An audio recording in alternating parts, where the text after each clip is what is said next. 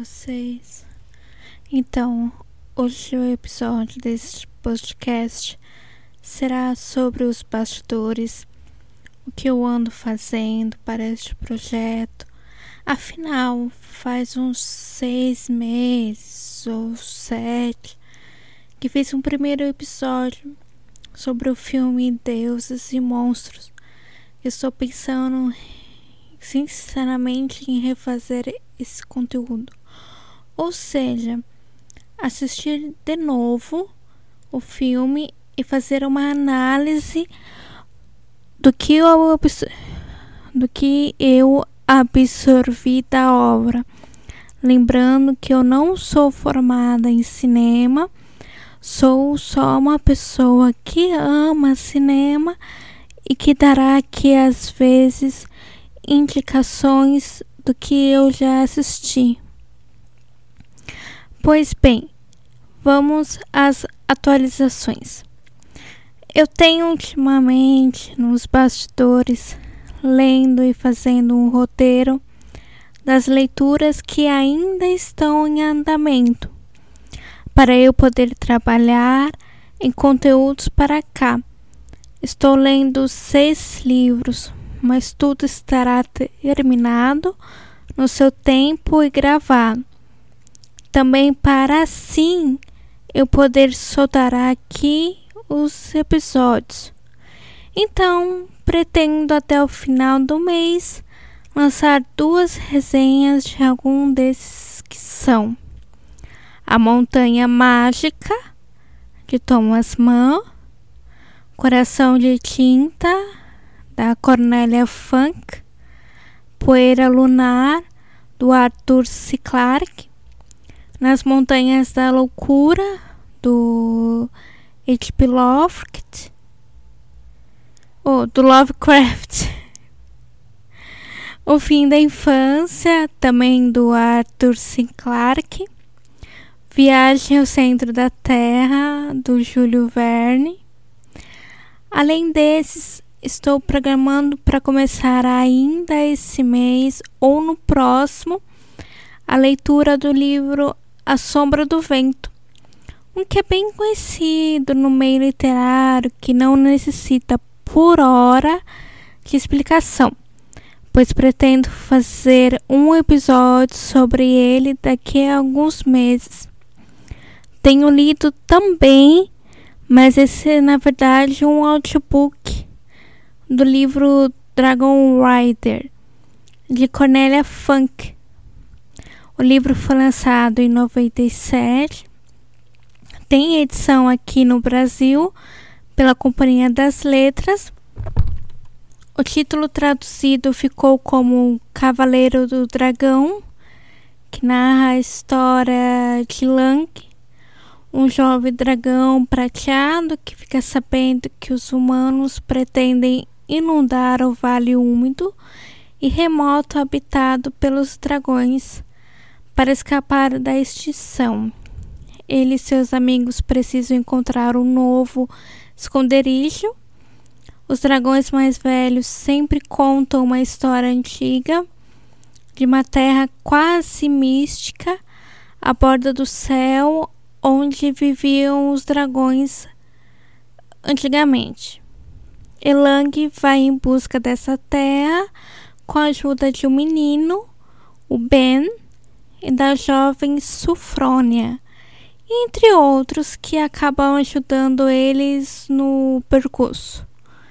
Eles vão enfrentar anões traiçoeiros de pedra, corvos espiões e a perseguição constante de monstro devorador de dragões e aí, será que eles vão encontrar o lar dos dragões?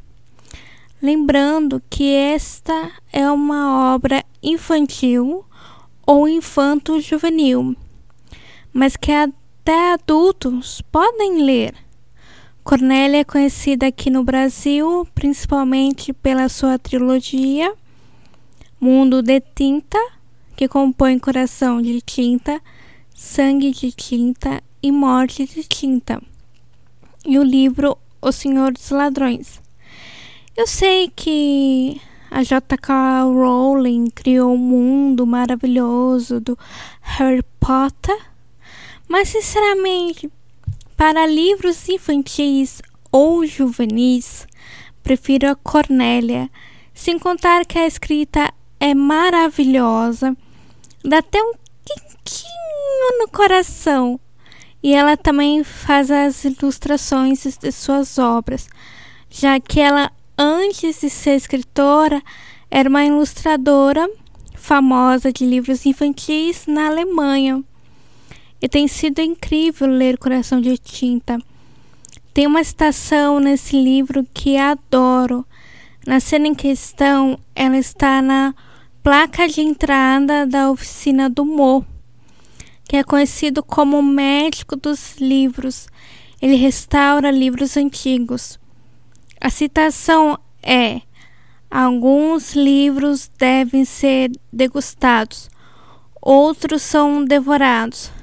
Apenas poucos são mastigados e digeridos totalmente. É claro que há partes maravilhosas no livro que eu vou citar quando gravar sobre ele. Agora, um que está estagnado é a Montanha Mágica. Eu estava adorando a leitura, os personagens, o principal da história, né? Que um rapaz assim, tipo filhinho de papai. Mais ou menos isso. Enquanto o primo dele é mais assim. Mais ou menos a mesma idade dele, só que com mais responsabilidade, sabe? Leva a coisa mais a sério. E o primo pede para ele passar umas semanas lá no hotel, que é tipo um, um hospital para doentes do pulmão. E ele vai, ele aceita, de boa, né? Vou, porque também eu tô precisando cuidar da minha saúde, mas para ele ele não tem nada, tá ok? E vai. Nisso, é, assim, para ele lá é tudo novidade. É, a forma como que eles são durante o dia assim, tem toda uma regra. Eles passam mais tempo dormindo, tem o horário de passeio, tem os horários da, das refeições. E é tudo certinho, tipo, tabelado, né? Fazer assim. E pra ele, ele tá, tipo, num parque de diversões. O primo dele não, o primo dele tá de saco cheio, quer voltar pra para baixo, para a civilização, mas não pode. Mas assim, a escrita do Thomas Mann é incrível. Ele te transporta para a história desses personagens de uma forma incrível. Só que assim, ele tá estagnado porque ele é muito detalhista. Você acaba lendo, sei lá, um dia, não sei quantas páginas tudo que vai acontecendo. Assim, é para a gente entender como que funciona a rotina do hospital. Só que ao mesmo tempo fica meio cansativa a leitura. Então tá meio estagnado por isso, mas é um livro que eu pretendo retomar a leitura pra também terminar, né? Criar coragem na cara e ler e depois eu vou fazer uma resenha sobre ele e postar aqui, né? Colocar aqui. Vamos ver como vai ficar. Que vai ser no fim a minha opinião sobre ele. Tem também Poeira Lunar do Arthur C. Clarke, que tem sido uma grata surpresa para mim. A escrita dele é ótima, a história então nem se fala. É uma mistura de ficção científica com suspense e aventura sobre a lua que no futuro se tornou um lugar turístico onde pessoas pagavam para visitar lá como se estivessem de férias. E o ponto principal é o passeio na nave, que parece mais um cruzeiro.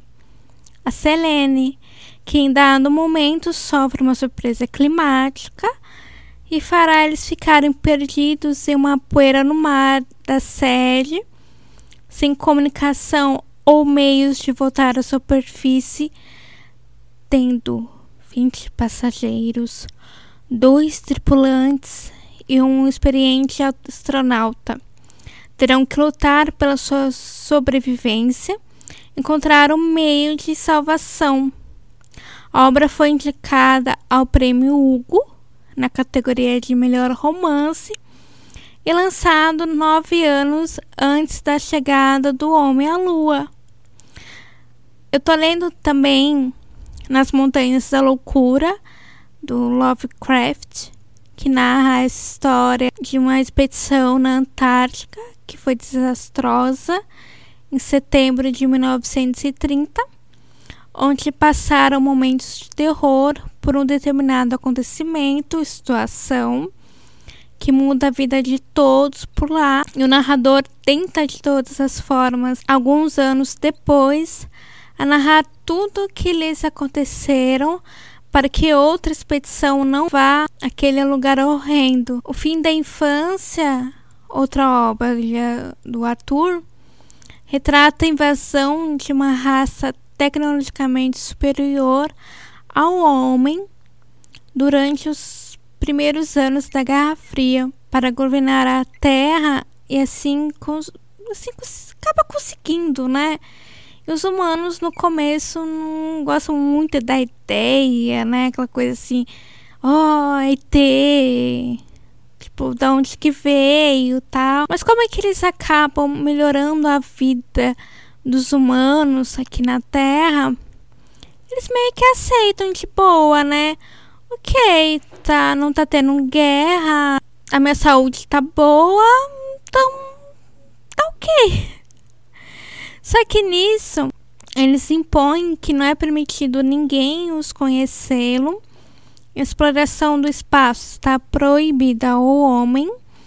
Só que no meio disso tudo, os humanos não ficam sabendo o verdadeiro motivo disso, né? Por que, que eles estão ali, né? O que, que eles querem de fato. Ficam assim por alguns séculos. Agora, o que eles querem e o que acontecerá com a raça humana, não irei dizer, pois aí será spoiler. Viagem ao Centro da Terra, do Júlio Verne, conta a história de um geólogo e seu assistente, que é seu sobrinho. Eles acabam né, encontrando um manuscrito que mostra como chegar ao centro da Terra, que está situado em um vulcão no é, Snelfs, na Islândia.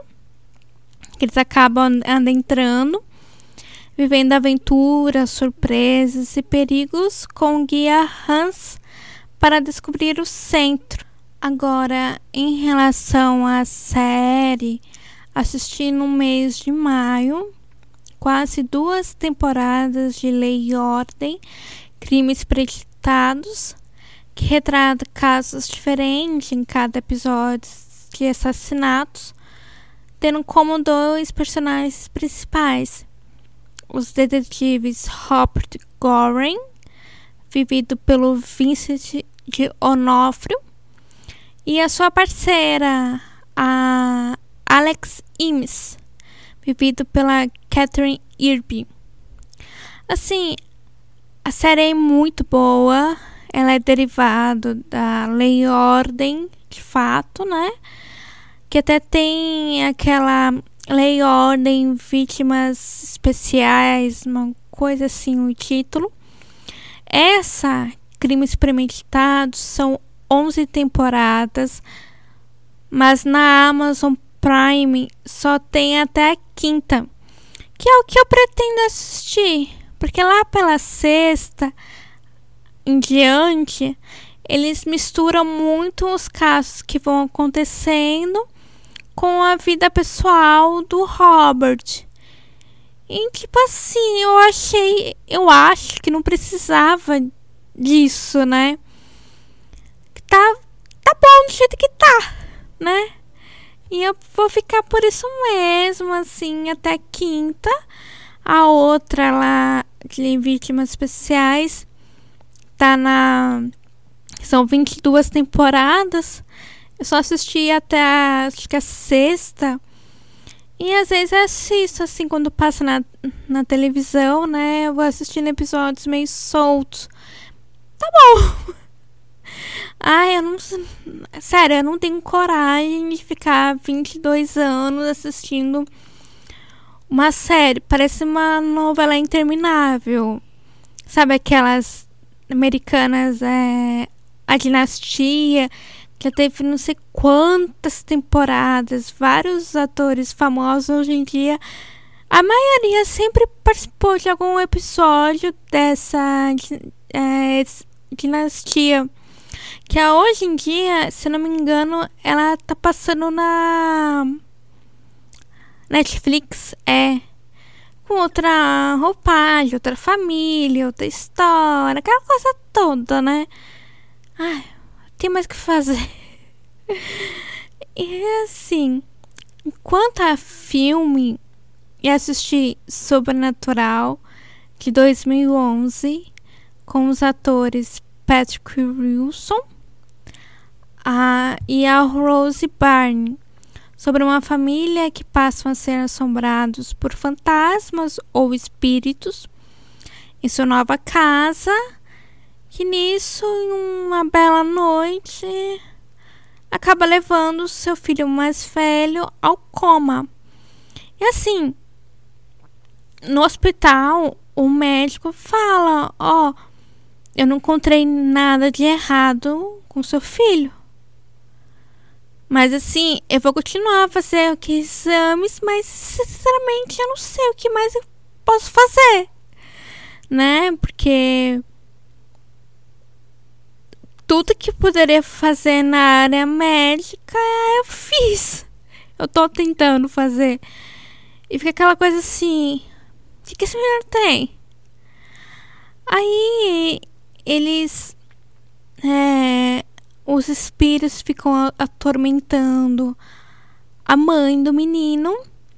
Ela fala: Ó, oh, eu não quero mais ficar aqui, quero ir embora. E vão para uma outra casa. Só que no começo tá tudo bem, né? Assim, não tá correndo nenhum perigo, não tem nenhum espírito mais enchendo raio da paciência atormentando as noites. Só que um belo dia tudo volta de novo. E eles acabam sacando, né?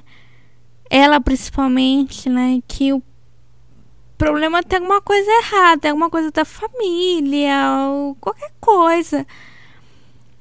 E acabam descobrindo que na verdade o problema não é a casa, mas sim o seu filho. Agora eles vão fazer de tudo para trazê-lo de volta à vida, né? Porque tá dormindo eternamente. Ele tá quase uma bela adormecida versão masculina. E assim, esse é um dos melhores filmes de terror que já assisti. Ele não tem grande orçamento. Ele te faz mesmo tendo certo medo ou bastante, né? Posso estilo, mas isso, né, vai de pessoa para pessoa.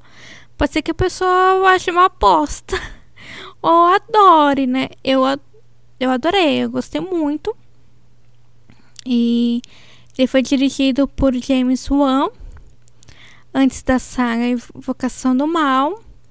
O ator Patrick Wilson, né, que faz esse filme. Ele também faz o Ed de vocação.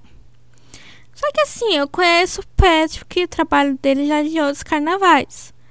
Né? Então, para mim tá suave.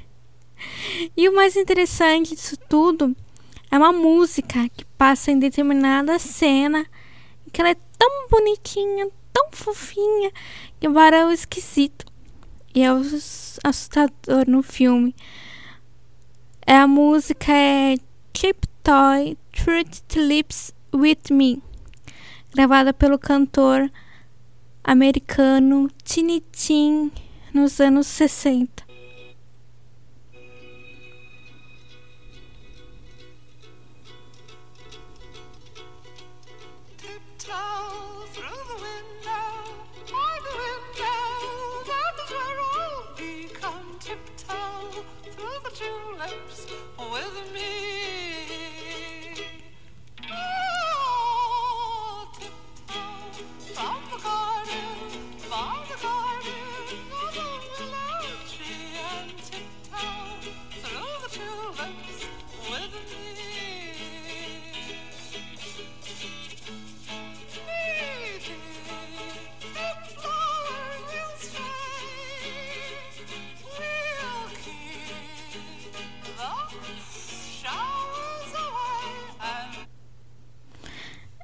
Vocês entenderam mais ou menos, né? Como que a música, como isso influ, influenciou a cena, né?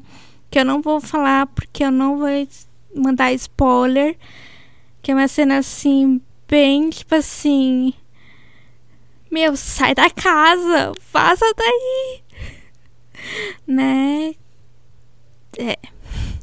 Então, o Tini, ele era um cantor estranho, meio maluco, por assim dizer. Ele tinha uma voz de baritono, né?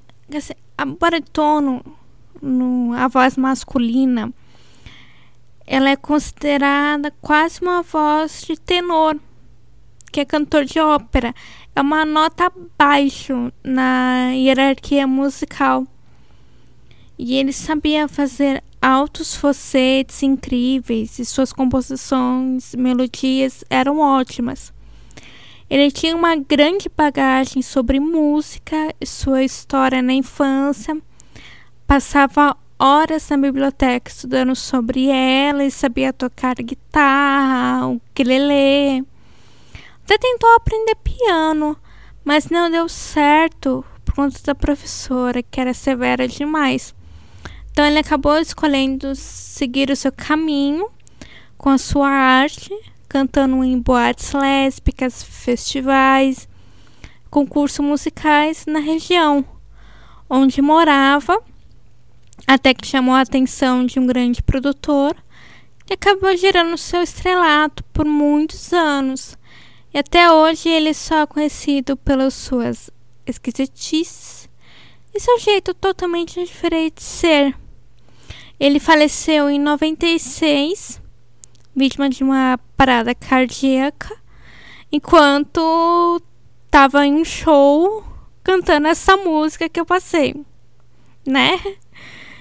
E o filme Sobrenatural, como eu disse, tá no Prime Video da Amazon. Tem uma parte 2, que é tipo uma continuação desse primeiro com um foco no pai do menino, né? Não vai dar muito spoiler, coisas assim. E a segunda parte, ela tá na Netflix. Um outro filme que eu assisti é My Fair Lady, ou Minha Bela Dama, de 1964 com Audrey Hepburn e o Rex Harrison, que conta a história da pobre vendedora, uma mendiga, né? De flores em Londres, a senhorita Elisa Dulite, professor de fonética, Henry Hinn. Os dois acabam se conhecendo uma noite após uma apresentação de, do teatro. Devido ao seu sotaque, a sua incompreensão na língua inglesa, pois ela falava errado, né? As, as palavras, as conjunções, tudo. Porque ela não teve uma educação. E seu pai também estava nem aí para ela, tipo assim, que se lasque pra lá. Vou viver minha vida, ela só me interessa a mim quando eu quero dinheiro né? Entendeu como é que é tipo de pai esse, né?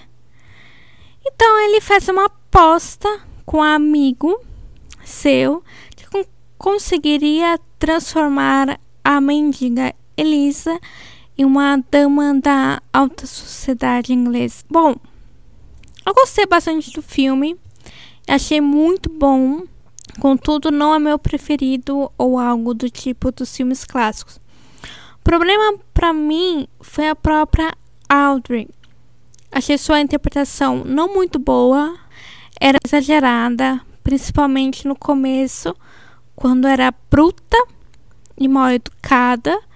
Preferiria que tivesse sido a atriz que tinha feito a versão da peça, a jovem Julie Andrews, a nossa eterna Mary Poppins, a noviça rebelde, né? Mas ela não foi escolhida para o papel na versão do cinema por ser desconhecida. E a única coisa que ela fez pro filme foi a sua voz, já que a Audrey não sabia cantar, então colocaram ela como dubladora da Audrey nesse momento de canto, porque é um filme meio musical, né? Ah, minha bela dama. o interessante é que no ano seguinte a Julie conseguiu desbancar a Audrey no Oscar de 65 com o prêmio de melhor atriz pelo filme da Mary Poppins. E também assisti dois filmes com o ator americano Brandon Fraser. O primeiro foi Miss Winterborn, O Amor por Acidente, de 96. A história gira em torno de Connie Doyle, uma moça vinda da cidade de New Jersey. Conhece um rapaz em Nova York, o Steve, que é um ladrão. Ele costuma roubar carro, coisas assim. É um trafiqueiro também, na real. E acaba namorando ele e fica grávida. O Steve obriga ela a tirar o bebê, mas ela se nega. Então ele expulsa do apartamento. Aí nisso, ela consegue um emprego de garçonete, mas é mandada embora porque não, o uniforme não serve mais dela. E fica sem casa, não tem nem pra onde morar. Aí fica perambulando assim na rua acaba dando uma chuva à noite e ela vai parar no terminal rodoviário de Nova York. Aquele terminal bem famoso que passa em filmes, séries. E nisso, um senhor, que é um mendigo ali, ajuda ela explicando: Ó, oh, está um lugar aqui, vai te dar abrigo, comida você vai ser bem tratada lá e dá o endereço, aquela coisa toda. E ela tá indo pra lá. Aqui no meio da aglomeração do terminal, ela acaba entrando dentro de um trem que tá indo pra Boston. Lá ela conhece um bom rapaz, o Rio, e a sua esposa, que também está grávida. Eles estão voltando para casa, vindo é, acho que estavam no Japão, morando por lá e estava voltando para casa para a família conhecer a esposa dele. Contudo, acabam sofrendo um acidente e os dois morrem. Morrem. E a Connie sobrevive, mas é confundida com a esposa de Rio, a Patrícia Winterborn. Com isso, ela acaba indo parar na casa da família se passando pela Patrícia, e lá ela conhece o irmão gêmeo do Rio, o Bill, e a mãe deles. Será que ela conseguirá viver essa farsa ou alguém descobrirá? Assim, é um dos melhores filmes de comédia romântica que eu já assisti na vida. É aquele filme que dá um quentinho no coração, sabe? Você vai assistir ele trocentas de vezes e não vai enjoar. Pelo contrário, sempre aquela ceninha, aquelas cenas vão te, vão te instigar a assistir de novo. Eu assisti o filme, sei lá, umas oito vezes. E sinceramente eu não me canso. E o segundo filme que assisti com o Brandon foi o Viagem ao Centro da Terra, de 2008. Sim, é baseado no livro de Júlio Verne, contudo não é uma adaptação fiel. Na verdade, se passa nos dias de hoje. O filme começa com o homem no centro da Terra e fugindo de um dinossauro e ele acaba desaparecendo. E passam assim 10 anos e seu irmão Trevor tá lá vivendo sua vida de professor de geologia na faculdade, que tá uma bosta, que acaba recebendo a visita de sobrinho Sean, que, vai fi que ficará umas duas semanas em sua casa, enquanto sua cunhada foi para o Canadá olhar uma casa nova para eles mora morarem lá. E nisso, ao mexer nas coisas antigas de seu irmão, acaba encontrando uma cópia do livro Viagem ao Centro da Terra, mostrando anotações que contêm as mesmas coordenadas de 10 anos atrás e acabam levando ao vulcão Snelfs com a ajuda da guia das montanhas, a Hannah. Só que eles não contavam que o mau tempo iria fazer eles ficarem presos dentro de uma caverna no vulcão. E agora eles terão que procurar uma rota de fuga. Será que eles vão encontrar o centro da Terra ou conseguir sair do vulcão? Bom, por hoje é só isso. Mês que vem talvez terá aqui um novo episódio de bastidores sobre o que eu estou lendo e o que eu assisti no mês. E fique no aguardo que durante esse mês trarei uma ou duas resenhas de livros. Espero que tenham gostado. Se quiser compartilhar esse episódio, os novos que virão, ficarei muito agradecida. Até a próxima. Beijos